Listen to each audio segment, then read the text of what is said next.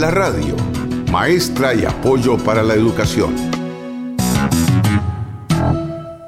En el mes de la radio, cabe destacar que es la más importante mediación para el aprendizaje de las personas a nivel global, ya que su cobertura es total y llega hasta los más lejanos rincones.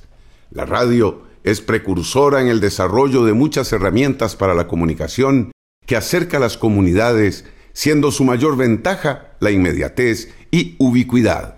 Es el primer medio electrónico que desarrolla la virtualidad, llevando hasta el oyente la información simultánea y más tarde las posibilidades de la grabación y el almacenamiento del audio como documento virtual.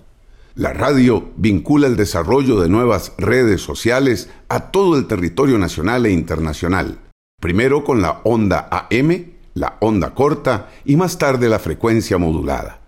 Permite el contacto global, enriqueciendo y ampliando la cobertura con mediaciones convergentes y nuevas tendencias tecnológicas como la radio portátil y digital. En Costa Rica, desde que don Armando Céspedes Marín inicia las transmisiones radiofónicas, el país encuentra un panorama amplio para difundir el conocimiento y enriquecer la educación y cultura, la información y el entretenimiento. Por la radio se emitían programas como el de la Niña Pochita, entre otros, que fortalecía el alfabetismo, los valores y la conciencia cívica ciudadana, además de su presencia y solidaridad en todo momento.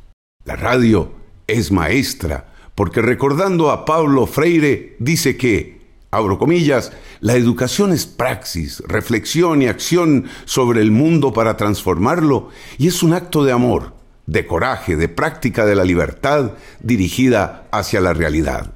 Cierro comillas. Este acto de amor se fortalece con la ayuda de los padres de familia.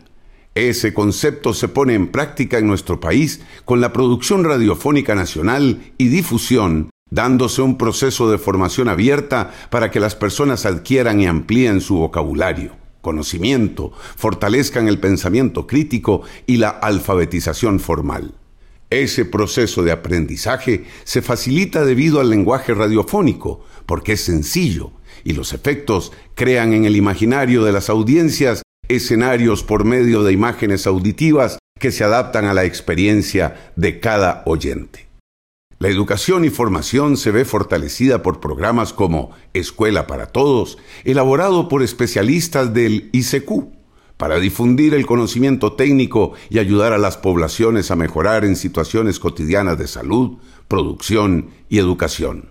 El maestro en casa sistematiza la alfabetización y contribuye a que miles de costarricenses mejoren sus habilidades para una mejor calidad de vida y movilidad. La radio fortalece la inclusión educativa y alfabetización porque se adapta en tiempo y lugar, brindando oportunidad a las personas para completar su formación. La radio es progreso, siempre presente. Panorama. Panorama. Este fue un comentario de Otto Virgilio Chinchilla Coto.